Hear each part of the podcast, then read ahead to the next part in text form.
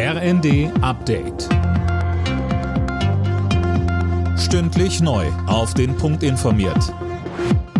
Ich bin Christiane Hampe. Guten Tag. Viertklässler in Deutschland können immer schlechter rechnen, lesen und schreiben. Das geht aus dem neuen Bildungstrend hervor. Die Tests waren im vergangenen Jahr teilweise erst kurz nach dem Corona-Lockdown durchgeführt worden. Die Pandemie habe den negativen Trend verstärkt, heißt es. Die Vorsitzende der Kultusministerkonferenz Schleswig-Holsteins Bildungsministerin Karin Prien. Die aktuellen Ergebnisse sind ernüchternd.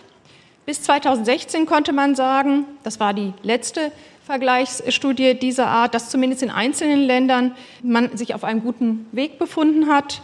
Jetzt sind wir deutlich zurückgefallen und ich will es auch klar sagen, hier müssen wir massiv gegensteuern.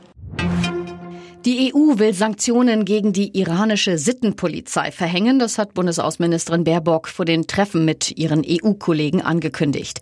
Hintergrund ist die brutale Gewalt gegen die Demonstranten im Iran. Russland hat heute Morgen erneut eine Welle von Luftangriffen gegen die Ukraine gestartet. Hunderte Städte und Dörfer sind von der Stromversorgung abgeschnitten. Mehr von Tim Britztrup. Die russischen Truppen haben bei ihren Attacken offenbar auch iranische Kamikaze-Drohnen eingesetzt. Das geht aus Fotos und Videos hervor, die im Internet geteilt werden.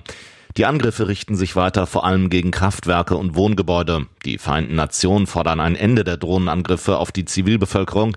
Die Achtung des internationalen Menschenrechts sei unabdingbar, sagte Volker Türk, der neue UNO-Hochkommissar für Menschenrechte. Seit heute muss sich der brasilianische Fußballstar Neymar in Spanien vor Gericht verantworten. Es geht um Unregelmäßigkeiten bei seinem Wechsel zum FC Barcelona im Jahr 2013. Im schlimmsten Fall drohen dem 30-Jährigen bis zu zwei Jahre Haft und eine Millionenstrafe.